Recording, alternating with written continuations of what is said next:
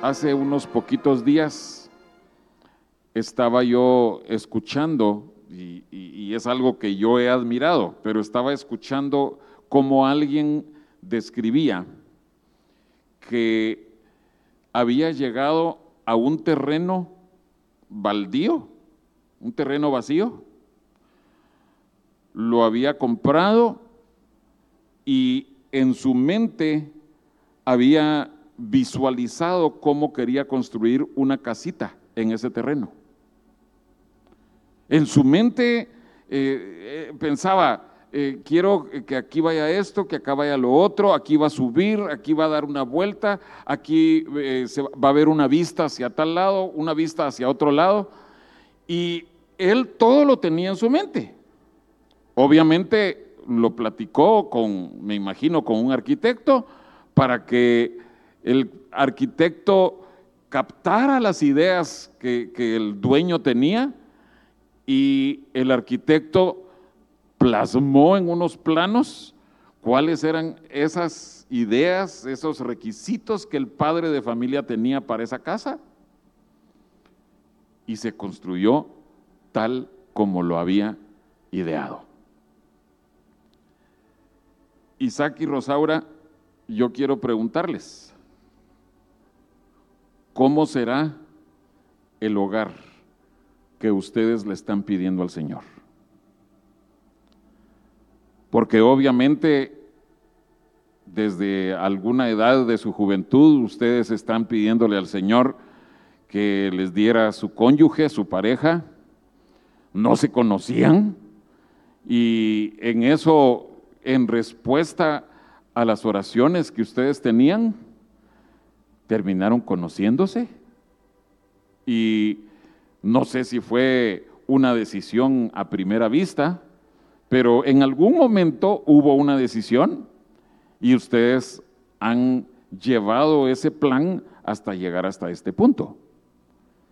Pero yo sé que el sueño, la visión de ustedes no es solamente llegar a este punto, sino más bien al terminar aquí, al terminar el pastel, al terminar la algarabía y el júbilo de la fiesta, eh, ¿qué han planificado ustedes? ¿Qué han visualizado en su mente y en su corazón?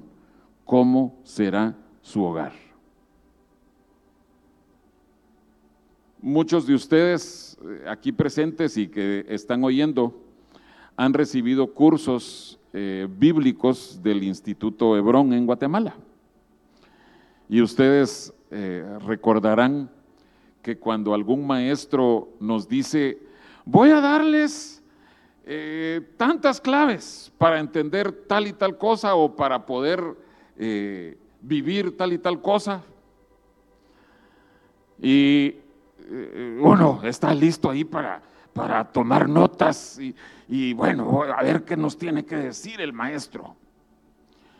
Y en muchos casos, pero yo lo recuerdo prácticamente desde el primer curso que yo recibí, en muchos casos comienzan di- diciendo, el primer requisito o la primera clave es ¿Pueden ustedes decirme? La misericordia de Dios. Si quieres entender tal curso, si quieres entender tal concepto, si quieres tal cosa, la misericordia de Dios. Y, llega el punto en donde uno casi que dice, bueno, sí, ya, sí, ya sé, que, que es, es la misericordia de Dios, pero quiero que me dé más, más eh, claves. Pero hermanos, es que sí, la misericordia de Dios es indispensablemente el primer punto en el cual tenemos que edificar nuestro matrimonio y todo lo que nosotros queramos hacer. La misericordia de Dios. la gracia de Dios. Y estoy seguro de que ustedes eh, han llegado hasta acá conscientes de la misericordia y de la gracia de Dios. Tal vez ustedes no lo han estado diciendo a cada paso, pero si ustedes se pusieran a, a examinar detenidamente, ah, sí, mira, aquí definitivamente solo Dios pudo haber hecho esto. Mira, este otro detalle, ay, qué misericordia de Dios. Mira, esto otro, la gracia de Dios. Y hermanos, así nos pasa a cada uno de nosotros en todos los momentos de nuestra vida cuando nosotros abrimos nuestros ojos espirituales y vemos, ay Señor, muchas gracias por esa misericordia. Pero hay una cosa que es muy importante. ¿A quién le da gracia el Señor? Los únicos recipiendarios de gracia de los cielos. La Biblia los llama los humildes. Los únicos ningún soberbio, ningún arrogante, ningún prepotente recibe gracia de Dios. Entonces, amados hermanos y obviamente esta pareja, para que yo califique para recibir la misericordia y la gracia de Dios, yo puedo hacer algo, puedo humillarme puedo humillarme. Y por eso mi, mi primer consejo, pero es un consejo que les va a servir para todo el resto de sus días. El primer consejo es que esta noche, cuando ya termine todo, cuando ya todos se despidan de ustedes, les hagan bulla, ya se van los novios, adiós, nada más entren ustedes a su casita bueno, no sé si está grande o está pequeña, pero nomás entren ustedes a su casa. Yo les recomiendo que ustedes se arrodillen en su sala, no sé si ya tienen sala, o en su cama, yo sé que ya tienen cama, o en el comedor, porque me contaste que ya tienes comedor. Bueno, en algún lugar de la casa, arrodíllense y encomiéndense a la misericordia de Dios. ¿Qué van a hacer con eso? Le van a estar declarando al Señor, Señor, nosotros somos incapaces. Pero digámoslo de corazón, nosotros te necesitamos. Entonces, desde ese primer momento, juntos, ya eh, eh, los padres en su casa, los familiares en sus casas, ya colgaron el teléfono de hablar a los ángeles y ya, bueno, adiós, adiós, adiós. Eh, tenemos que hacer una cosa al entrar a casa, encomendarnos a Dios con humildad.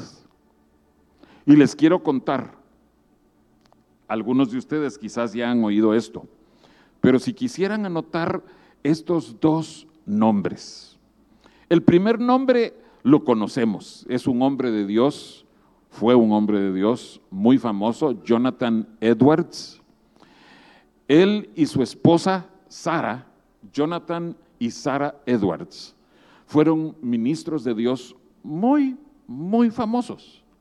Hasta el, hasta el sol de hoy todavía se mencionan cosas de Jonathan Edwards.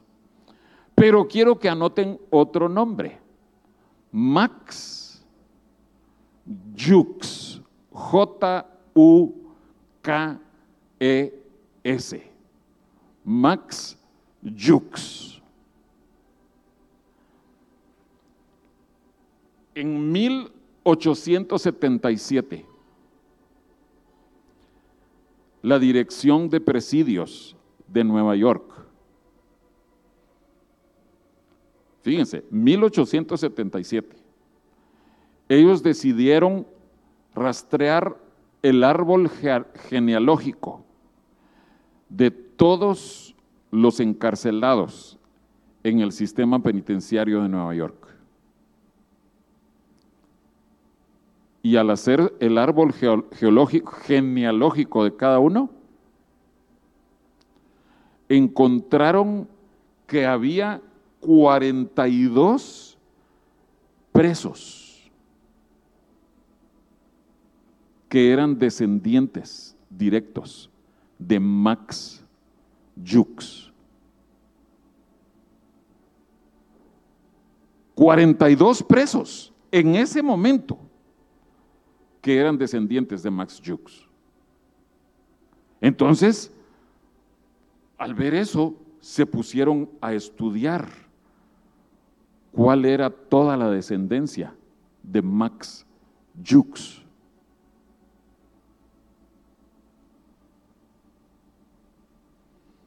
Entre toda la descendencia, eran como 1200 descendientes. Había siete homicidas, 60 ladrones, 190 mujeres de mala vida, 150 otros convictos, aparte de esos 42, 310 vagabundos y por lo menos 440 personas que estaban atrapadas por el alcohol. De esos 1200, 300 tuvieron una muerte prematura, o sea, siendo jóvenes. Max Jux y su esposa habían tomado una decisión declaradamente.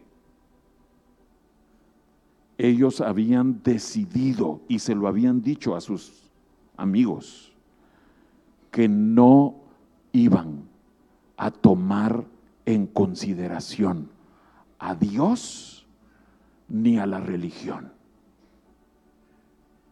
Escogían vivir sin Dios y sin la religión.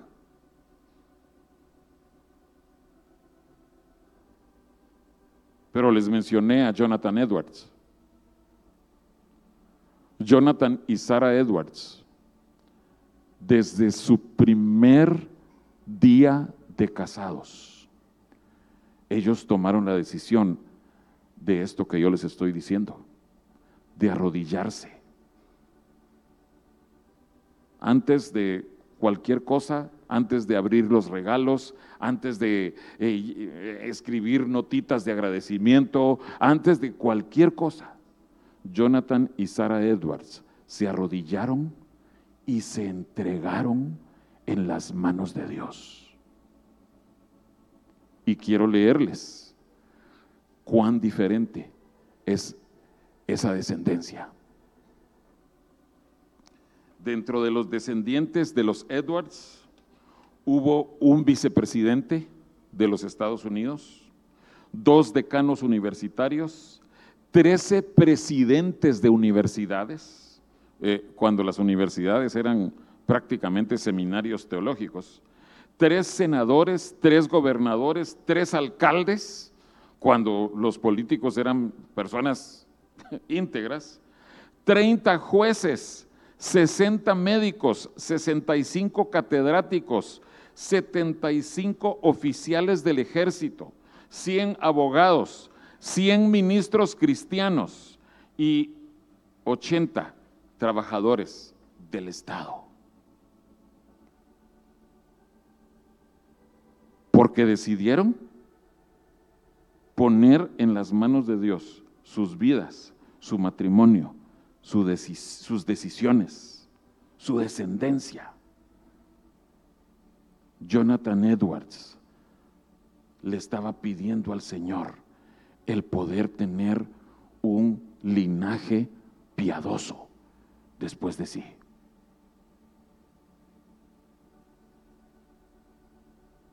Tal vez ellos no visualizaron cuán grande era esa decisión. Pero sí, a la hora de construir, entre comillas, su casa, su, hogar, metafóricamente hablando. Ellos lo que querían era tener un hogar que glorificara a Dios. Y eso es lo que eh, yo quiero que quede en nuestros corazones, de todos, pero en particularmente de ustedes dos, Isaac y Rosaura. Que nuestros matrimonios, que nuestras vidas traigan honor y gloria al nombre de Cristo. Que eso lo estemos visualizando desde ya, porque eso hará que nosotros tomemos decisiones encaminadas a eso. ¿Qué más tenemos que hacer? Bueno, eh, en el eh, Instituto Bíblico hay tres semanas de cursos sobre matrimonio y familia. Claro, no todo tiene que ver esposo y esposa, pero ¿qué podemos decir en 15 minutos que me asignaron para compartir? Bueno, pensemos en los votos que vamos a decir. Y, son votos eh, generales, ¿sí? Eh, con ellos vamos a decir una parte de estos. Pero, ¿recuerdan ustedes cuando se casaron? ¿A qué fue que nos comprometimos? Cuando estaba el ministro casándonos, eh, yo me casé aquí con mi esposa, aquí en, en este altar, y nos decían en enfermedad o en salud, en riqueza o en pobreza, para bien, para mal. yo te prometo mi verdad. O sea, eh, eh, es, un mensaje que la pareja se está dando. Mira, llueva, truene o relampaguee, cuenta conmigo. Yo me comprometo contigo. Pero ¿de qué nos habla eh, enfermedad, pobreza, eh, si hay pruebas, nos habla de la cruz. Creo que la mayoría de los que estamos aquí presentes entendemos ese concepto, la cruz. Y nos estamos comprometiendo a la hora de casarnos a que casados, viviendo el mensaje de la cruz, vamos a seguir amando a Dios y vamos a amar todavía más a nuestro cónyuge. Es un compromiso que nosotros estamos adquiriendo, que vamos a abrazar la cruz. Y como yo les digo a, las parejas, eh, la razón por la que participamos de la cena del Señor cuando es, es la boda, es porque ahí estamos identificándonos con el Señor Jesucristo el Señor Jesucristo que puso su vida, entregó su vida en sacrificio para poder tener su esposa. Eso es lo que nosotros tenemos que hacer, estar dispuestos a poner nuestra vida. O, como lo muestra eh, la cena del Señor, nosotros estamos dispuestos a hacer pan partido por nuestro cónyuge. ¿Qué significa eso? Significa que de aquí en adelante ellos dos van a buscar primero el beneficio del otro. El beneficio del otro. El beneficio del otro. El beneficio del otro. Y todas nuestras decisiones se toman en función de eso. Ese es el verdadero amor y esa es la verdadera cruz.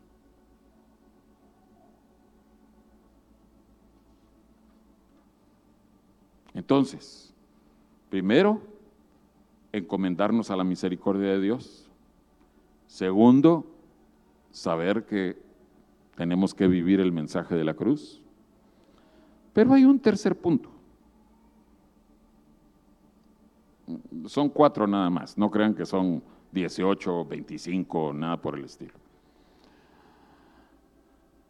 Me, me pareció muy alentador que hablando con alguien ayer nos decía que habían asistido a una boda y que el, el predicador había mencionado este punto. Que normalmente no, no se habla de eso en, en las bodas, pero en una boda que hubo ayer sí se habló de esto.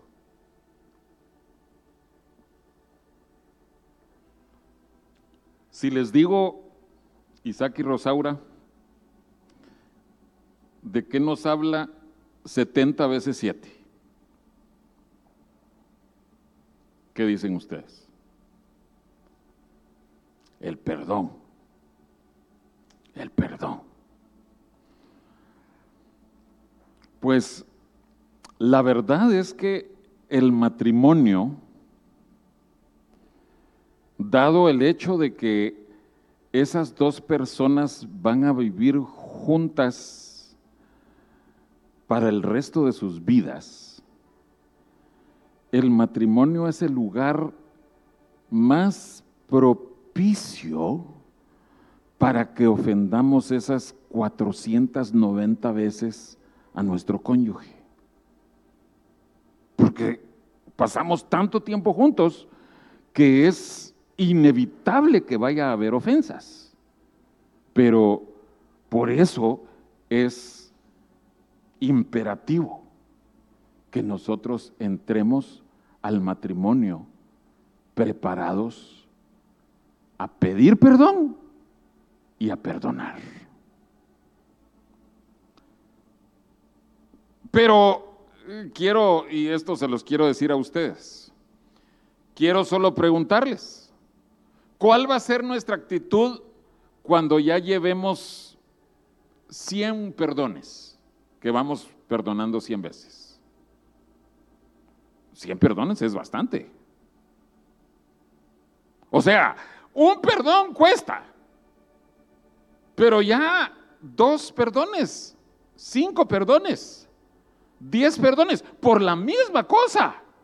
Uno empieza a sospechar, ah, es que no me está pidiendo perdón con sinceridad. O como dijo alguien al- alguna vez, "No, no, solo decir perdón y, y después no cambiar, eso no. Pero hermanos, cuando ya llevamos 100 perdones, 200 perdones, 400 perdones, y nosotros hemos perdonado de todo corazón y llegamos a 489 perdones. Recuerden, es 70 veces 7, ¿verdad? ¿Qué vamos a hacer? ¿Con qué mirada vamos a estar viendo a nuestra esposa? Te llevo contados los 489 perdones. Así es que prepárate, mijita. ¿Así? ¿Así lo, estamos pensando hacer? No. El Espíritu de Cristo en nosotros va a llegar a los 490 y luego va a decir, empecemos desde cero otra vez. Te doy 490, 70 veces 7, ¿sí? O sea, hagan sus números los matemáticos. Que no se trate ni siquiera de llevar un conteo. Que, que- que nosotros no estemos pensando, es que es de lo mismo. Y sigue llamándome de la misma forma que ella sabe que no me gusta. Pero ¿por qué? Y luego así viene y me dice, perdóname, eh, te lo dije otra vez. ¿Cómo? Hermanos, el perdón de todo corazón es una de las claves más importantes en el matrimonio. Créanme jóvenes, ustedes dos. Ahí sentados, ustedes ni se imaginan que pudieran ofenderse, que necesitaran pedirse perdón. Ahí sentados. Les doy dos días. No, no, no, perdón hermano, no se rían porque no saben qué es lo que les voy a decir. Eh, Pero eh, para que eh, se le caiga, por decir algo, el celular a uno de los dos y que el otro inadvertidamente no se lo recoja. Y que la otra persona diga, pero es que yo me casé porque yo esperaba que la otra persona me recogiera el celular cuando, yo, cuando se me cayera. Y no me, no me dijo, eh, aquí está, te lo recogí. Imagínense que uno estornuda y el otro no le dice salud. No, sonará exagerado, pero, pero para algunas personas eso es una ofensa grandísima. Es que tú ya ni me haces caso. Estoy aquí, estornude y estornude y estornude, eh, que ya me voy a morir de tanto estornudar y tú no me dices salud. Eh, hermanos, sonará chistoso, pero si ustedes hablaran con personas que tienen problemas matrimoniales, muy probablemente comenzaron con cositas muy pequeñas. Pero la falta de perdón, de perdonar, y la falta de pedir perdón. Si ustedes aprenden eso ahorita, que no hay ofensas, ustedes van a llegar muy lejos con la gracia de Dios. Amén. El último punto, y esto es para todos los hombres que estamos aquí presentes y que van a escuchar este mensaje. Primera Pedro 3.7, y, y es la primera cita que les doy, la única en donde les voy a pedir que si trajeron Biblia, que ustedes la abran, eh, pero todos los puntos anteriores están basados en las escrituras, pero hasta ahorita vamos a abrir la Biblia. Primera Pedro 3.7, con eso de del machismo, y el feminismo, eh, que no- ya no se sabe ni qué está buscando cada quien, quiero que veamos cómo la Biblia se encarga de ponernos a nosotros los varones en nuestro lugar, en un lugar vulnerable. Los hombres, los machistas. Dice 1 Pedro 3, 7. Vosotros, maridos, igualmente vivid con ellas sabiamente. ¿Están ahí leyendo, hermanos? Dando honor a la mujer como a vaso frágil y como a coherederas de la gracia de la vida, para que vuestras oraciones no tengan estorbo. ¿Me faltó leer algo? ¿Cómo? Más frágil.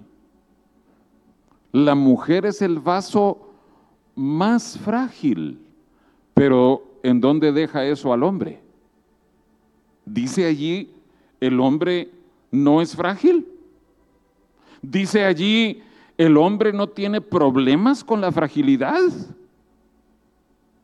Hermanos, Pedro, inspirado por el Espíritu Santo, lo puso de esta forma tan excelente porque nos deja claro, los hombres, levanten la mano todos los hombres, por favor, déjenla levantada.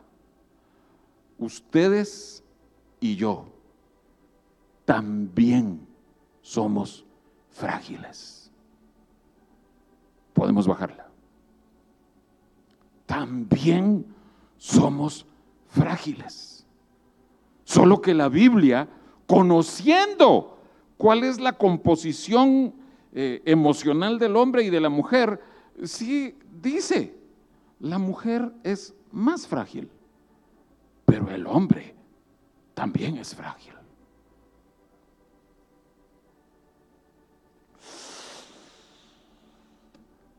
Por eso regresamos al primer punto. ¿Cuál es el primer punto? De cómo será nuestro hogar. Necesitamos la misericordia de Dios. Hombres y mujeres. Marido y mujer. Ambos necesitamos la misericordia de Dios. Necesitamos la fortaleza de Dios, el consuelo de Dios, todas las, las características, los atributos de Dios, el hombre y la mujer los necesitamos. Pero necesitamos ser humildes para eso. ¿Sí? Y solo los humildes reciben gracia. Hermanos, que estos pensamientos puedan estar en sus corazones todos los días de su vida.